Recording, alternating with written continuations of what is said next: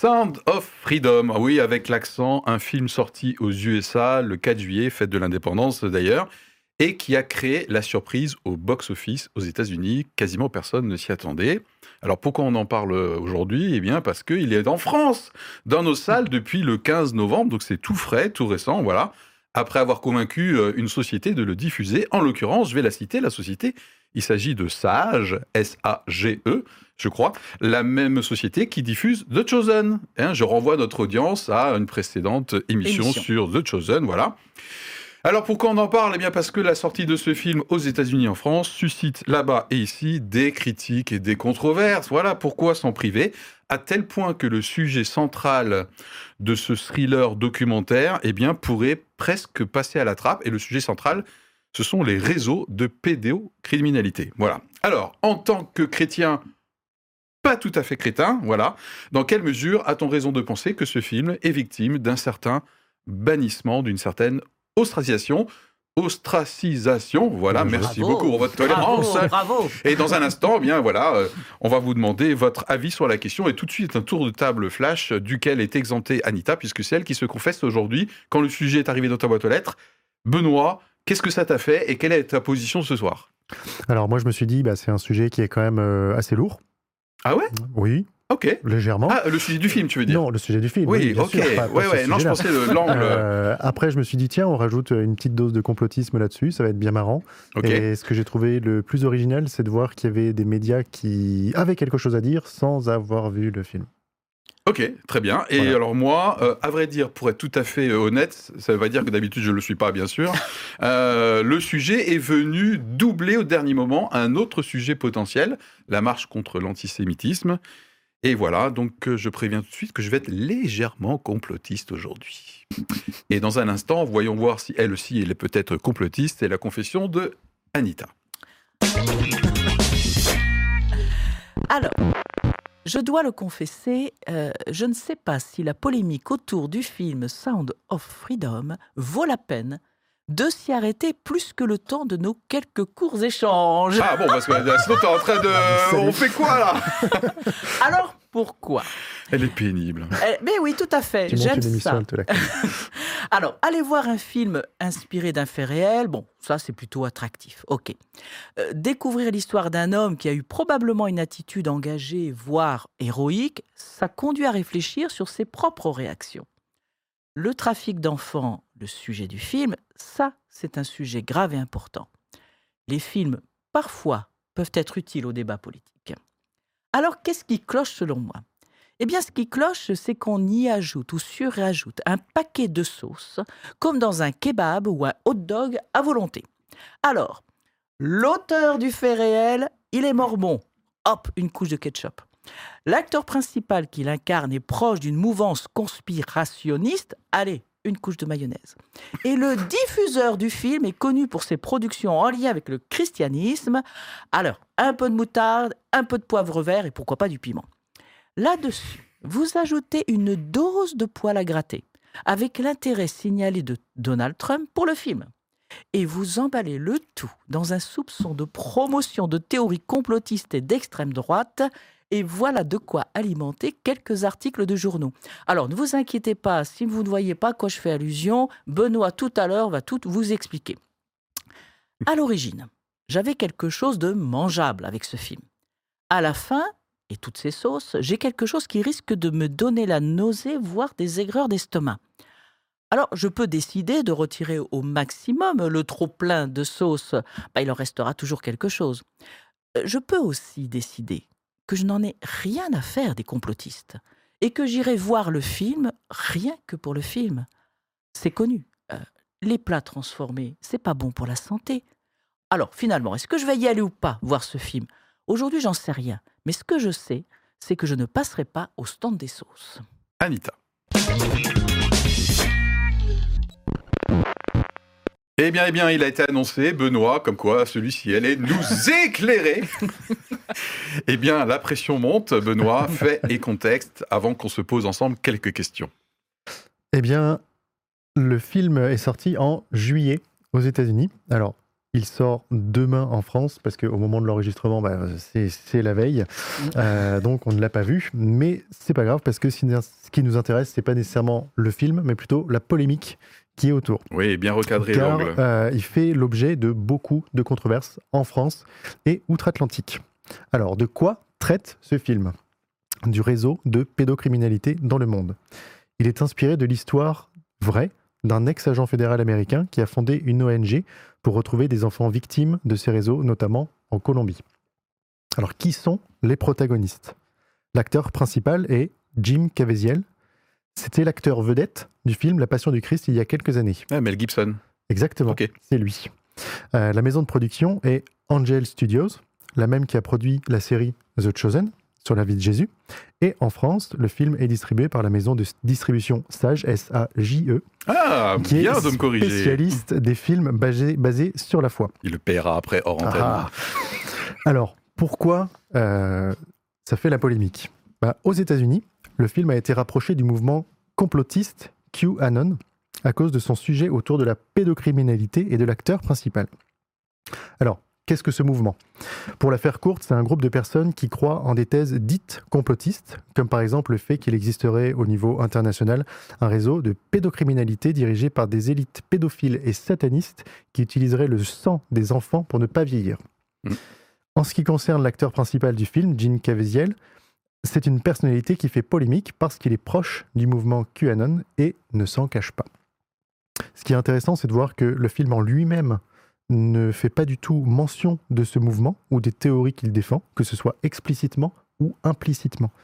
Ce sont bien les médias les politiques qui ont créé cette controverse autour du film. Les médias français précisent même qu'ils n'ont pas vu le film, mais ils alimentent tout de même la polémique. Ok, très bien. Alors, moi, c'est plutôt sauce blanche harissa en règle générale pour le donneur. Mais la première question qu'on va se poser, y a-t-il autour de ce film, donc euh, Sound of Freedom, un délit de fréquentation? Et si oui, est-ce que vous trouvez que euh, cette fait de certains médias recherchent la petite bête? Euh, c'est partagé sur l'ensemble des productions qui peuvent débarquer dans nos cinémas, ou en fait, c'est toujours un peu sur les mêmes qu'on tire. Euh, voilà.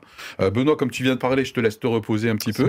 Hein, voilà. Et, euh, et puis, Anita, ta réponse à cette question y a-t-il un délit de fréquentation concernant ce film? Alors, délit de fréquentation, je me suis dit, mais qu'est-ce qui est en train de changer? Parce que je crois qu'effectivement, il y a du changement dans la manière parfois de traiter certains films.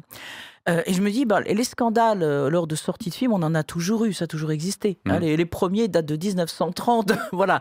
Et maintenant, ce sont des films qui font partie des classiques. Je me souviens de films tels que L'Exorciste euh, ou Orange Mécanique qui euh, ont marqué euh, l'opinion publique par leur violence. Bon. Donc on a toujours eu des temps comme ça de critiques et de polémiques. Mais il me semble que la différence à laquelle on assiste actuellement, c'est qu'il y a un glissement. C'est-à-dire que il me semble qu'avant, c'était plutôt le film en lui-même qui posait problème. Tandis que là, c'est plutôt des personnes en lien avec le film ou des intentions prêtées au film. Oh. Et je reprends l'exemple de euh, du film J'accuse de Polanski, sur lequel on avait fait une émission en son temps. Waouh, effectivement. effectivement, on avait eu des manifestations, puisqu'au moment de la sortie du film, alors que le film était considéré étant de qualité, euh, le, comment dire, le réalisateur était accusé de, viol et il y a donc eu des manifestants qui venaient décourager les, euh, les spectateurs d'assister à la séance.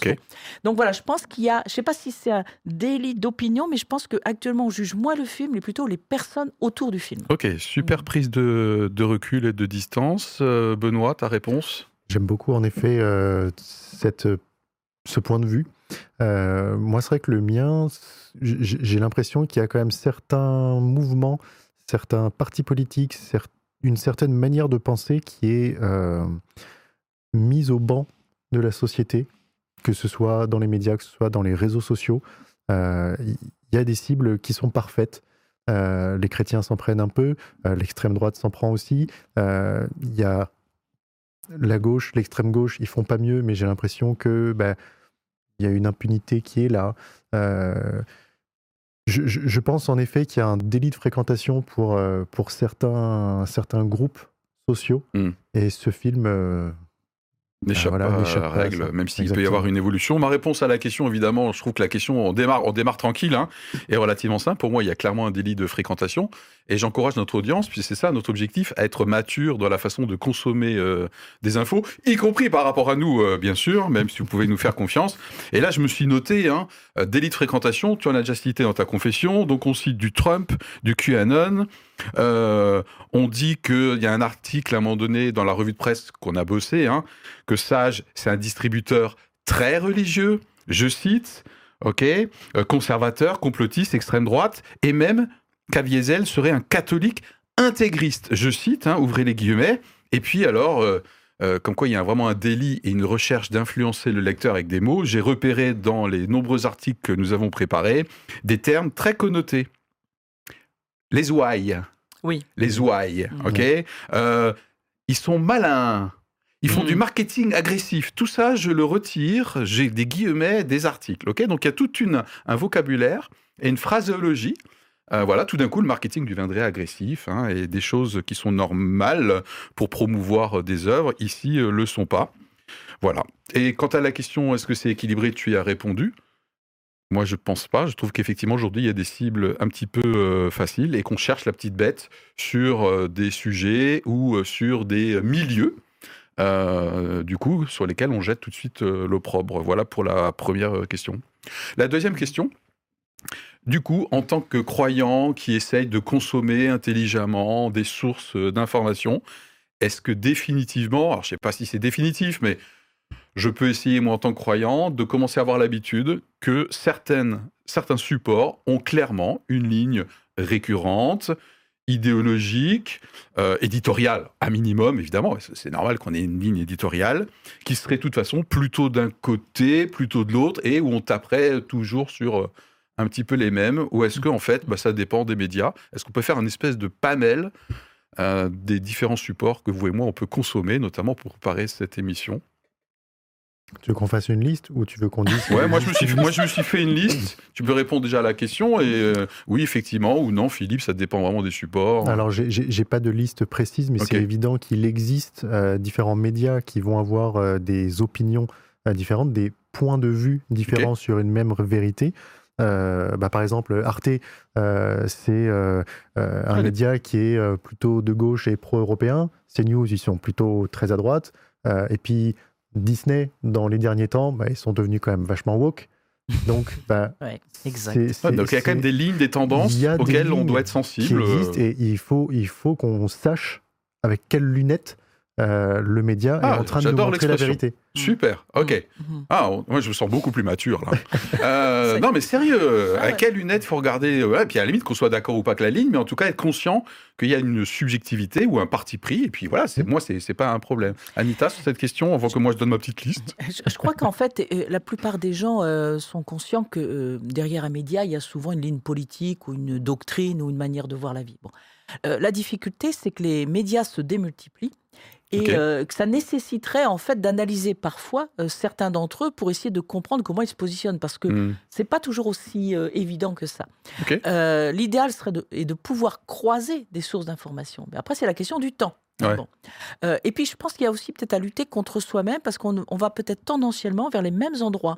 Euh, on va lire ou écouter ce qu'on a envie d'entendre. Bon, euh, alors je pense qu'en tant que chrétien, hmm. euh, on peut pas tout savoir, ça c'est clair. On est comme tout le monde, on peut pas tout comprendre, c'est normal. Mais je pense qu'il faut en tout cas qu'on soit sobre dans notre manière de retransmettre parfois des avis, des opinions, en se disant est-ce que ça, je suis bien sûr de le penser moi-même, ou est-ce que moi-même je me fais influencer par quelqu'un d'autre? Hmm. Est-ce que je suis sûr de l'information que je transmets? Euh, voilà, je pense que ça fait partie un peu du Je pense que ça s'appelle un mm. biais de confirmation. Hein, Merci mm. beaucoup. Oh, en neurosciences, l'être humain a tendance à aller sur des sources sur lesquelles il valide ce qu'il pense déjà au préalable. C'est très confortable, il n'y a rien d'anormal à, à, ça. Alors moi, je suis fait quand même utile parce que vous savez, j'ai l'habitude hein, de regarder les supports, hein, voilà, à travers les talks, à travers les flashs. Il y a clairement des lignes récurrentes. Hein. donc si vous êtes euh, euh, croyant et de droite ou franchement à droite, Télérama, c'est pas des potes. Libé, c'est pas des potes.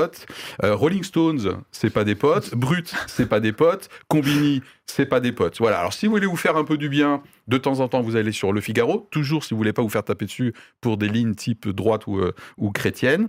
valeur actuelle évidemment.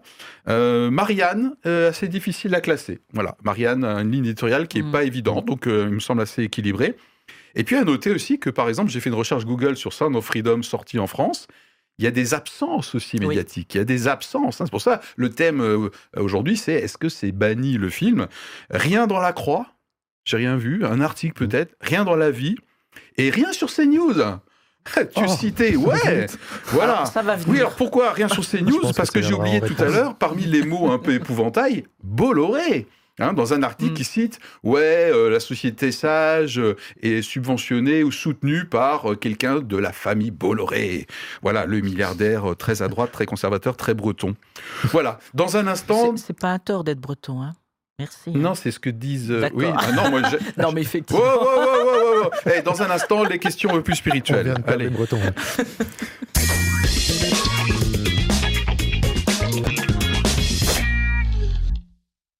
en tant que croyant, du coup, est-ce qu'il faut qu'on devienne un petit peu euh, paranoïaque par rapport à une tendance, peut-être qui a évolué, c'est ce que tu défendais comme thèse, Anita, d'ostracisation, euh, en tant que croyant cette fois-ci. Benoît Paranoïaque, non. Ok. Parce que dans la paranoïa, il y a, à mon sens, une certaine perte de contrôle. Oula, ça devient technique là. Il faut voir le regard qu'il a fait. nous avons invité un expert. Euh. Je dirais plutôt qu'il faut être attentif. Il Il faut pas, je pense, se dire qu'il y a euh, des, enjeux spirituels partout. Pardon Philippe, mais euh, je pense qu'il y, a des, y, a, y a des moments où il y a des enjeux spirituels, il y a des moments où c'est absolument pas le cas, et on va juste soi-même s'égarer dans un mauvais chemin et perdre un peu le, bah le, le, bon chemin à suivre en allant euh, dans, creuser dans des théories complotistes qui n'en finissent jamais. Ok, très bien, ça mérite d'être clair. Anita ben, je, pense qu'il faut quand même qu'on ne soit pas naïf et qu'on reste, qu'on garde à l'esprit que je dirais que le bien et le mal cohabitent dans notre monde. Voilà, déjà la base. Euh, et qu'il y a des moments où, j'allais dire, certaines opinions vont être valorisées, certains principes, certains critères. Donc, à certains moments, ben, peut-être que la manière de voir des chrétiens va être mise en avant. Puis, à d'autres moments, euh, on va être considéré comme des conservateurs, comme des gens un peu refermés. Et puis, dans d'autres cas, ben, c'est parfois l'islam qui va prendre euh, des coups, etc. Voilà. Donc, je pense qu'il faut relativiser. Et intervenir, ben, parfois il faut pouvoir. La Bible nous dit de, de dire la vérité dans l'amour et la tranquillité. Donc il y a parfois des moments où il faut prendre la parole et parler, dire euh, ce qu'on en pense, euh, peut-être des, euh, dire le contraire de ce qui vient d'être dit. Peut-être que dans d'autres cas, il faut vous laisser passer et se taire. Laisser passer et se taire. Mmh. concrètement, ma réponse à la question, sur ce film, franchement, et sur sa sortie en France, en Europe, je hurlerai pas au loup. Mmh. Hein, non, parce qu'il y a eu sur les réseaux, ouais, c'est parce que c'est un film soutenu par une société chrétienne, que du coup, il y a eu des bâtons dans les roues. Euh, si on lit un peu les articles, c'est plus des raisons euh, peut-être commerciales, de débouchés. C'est un film qui est sorti il y avait déjà quelques temps, mais qui est resté un peu dans les cartons, qui est ressorti. Donc voilà, il faut raison garder. Moi, je pense, je ne verrai pas tout de suite des attaques malignes euh, pour empêcher le film. Euh, voilà, ça, c'est mon côté prudent. Mmh. Je, sais pas le seul, j'ai dit que ce serait un peu complotiste ah. quand même. Ah. Alors, est-ce que je, pour, oui, pour étayer ton côté prudent avant que tu ne sois complètement complotiste? Avant que tu bascules. Moi, j'allais étayer l'autre côté. Ah, bah, alors, chacun son truc. Moi, je voulais juste citer un, proverbe de la Bible qui dit Quand il n'y a plus de bois, le feu s'éteint. Quand il n'y a personne pour critiquer, le conflit s'apaise. Ok, très bien. Alors mon côté un peu plus quand même euh, pas naïf, c'est par rapport au sujet, donc euh, la pédocriminalité. Et moi, je n'ai pas pu m'empêcher quand même de voir des enjeux euh, spirituels. Mhm. Je n'ai pas dit qu'il n'y en avait jamais. Non, non, tout à fait, tout à fait. Voilà. Parce que, en tant que croyant, l'énergie sexuelle, qui est une énergie formidable et à mon avis créée et voulue par Dieu, et qui est une énergie très bonne, de tout temps, a été détournée à un moment donné et notamment, euh, donc la perversion sexuelle est largement euh, euh, est jugée comme étant une abomination dans la Bible, et le sort aux enfants. Hein, les sorts aux enfants, je, je crois que c'est dans l'Ancien Testament où il y avait un dieu qui, auquel on sacrifiait les enfants, c'était pas Moloch Moloch. Moloch, hein, voilà, il y a Baal en gros, il y a Moloch, Moloch. Et là, je crois que la Bible, elle est assez radicale, très très raide sur le, euh, ce que vous faites aux enfants. Donc là, je me demande s'il n'y a pas quand même un enjeu spirituel sur la perversion de l'énergie sexuelle, et en plus avec des victimes qui sont des enfants. Qu'en pense la prophétesse en chef Il y a quand même. alors, je sais pas si c'est le même contexte, mais si quelqu'un fait du mal à un petit, il vaudrait mieux qu'on lui mette une meule autour du cou. voilà, donc il est très dur, Jésus. Hein. Je, pense que ça va aussi en lien avec le développement de l'individu. Un enfant n'a pas les outils nécessaires pour pouvoir émotionnellement encaisser ce qui est en train de se passer dans la pédocriminalité, là où quelqu'un d'adulte, même si c'est tout aussi terrible, aura plus d'outils dans sa construction d'individu pour pouvoir euh, mieux réagir ou moins mal réagir. Ok. Donc je pense que c'est pour ça qu'il y a une emphase qui est faite sur, euh, sur les enfants. Un complément sur. Euh, par, rapport aux enjeux spirituels. avant qu'on clôture, avec une dernière question de bouclage. Tu, tu, tu as, tu, as raison, j'allais dire. Merci. Il y a toujours un, enjeu spirituel derrière ça, mais j'ai vraiment l'impression que sur ce film-là, moi, je, je, je, reste sur ma position qui est de dire mais laissons tomber tout le blabla autour allons voir le film. Et euh, c'est plutôt à développer notre conscience jour après jour et de voir aussi ce qu'on peut faire chacun. Voilà. Mettons de côté les, les complotistes. Alors, dernière recommandation pour vous qui nous écoutez, qui nous regardez. Quel, que, quel conseil on peut donner à notre audience hein, qui, qui, cherche à être mature dans son rapport à l'actualité? La Bible d'une main et le journal de l'autre, comme disait un, je crois, un théologien, il me semble. Mm. Alors, quel conseil on peut donner? Allez, Anita, et après Benoît, et après moi. Il y a un passage dans la Bible que j'aime beaucoup et qui m'aide beaucoup dans ma vie quotidienne et qui se trouve dans la lettre aux Philippiens et qui dit que, euh, que vos pensées se, se, tournent vers tout ce qui est juste, raisonnable, ah, beau. Euh, louable, digne d'intérêt. Et, je pense que quand on part de ça, euh, ça aide à choisir les sujets de réflexion, ce qui ne veut pas dire que réflexion ne veut pas dire passer à l'action, hein, mais que ce qui nous anime, je pense, c'est plutôt du positif, que plutôt lutter contre, mais plutôt travailler pour. Voilà. Ok, punchline, Benoît? Moi, j'inviterais les auditeurs à euh, se forger une opinion de qualité oui. Alors, euh, Anita avait dit, ça prend du temps. Oui, ça prend du temps. Mais euh, justement, bah, essayer de multiplier toutes les sources possibles dans les médias pour pouvoir euh, bah, vous faire une cartographie. Lui, il en dit ça, lui, il en dit ça, lui, il en ah. dit ça. Ok, donc la vérité, elle se situe à peu près par là, très bien, au regard de la Bible. La Bible, elle dit quoi sur ce sujet? Et en fait, si vous arrivez à, à aborder une nouvelle comme ça, vous allez être beaucoup plus pertinent dans vos réflexions. Ok, Super. Eh ben moi, je m'étais noté également comme dernière recommandation, croisez vos sources, croisez vos sources. Euh, faites exprès d'aller peut-être sur un journal ou un support dont on sait qu'il a une ligne qui, a priori, va, va plutôt venir me, me chercher dans mes opinions habituelles. Et bien sûr, allons voir le film. Eh ben voilà. Ok. Et puis encore une fois, sans mayonnaise. Sans mayonnaise, voilà. Et euh, bah, on est là justement pour faire une partie de ce travail de, de, de décryptage des supports le tout en une vingtaine de minutes, à, à travers euh, nos talks. Voilà. Et merci euh, toute l'équipe. Et on réglera nos comptes euh, hors antenne, hein, comme on a dit voilà, tout à l'heure. Allez, à bientôt pour un prochain épisode. On attend vos commentaires sur les réseaux. Bye. Salut. Ciao.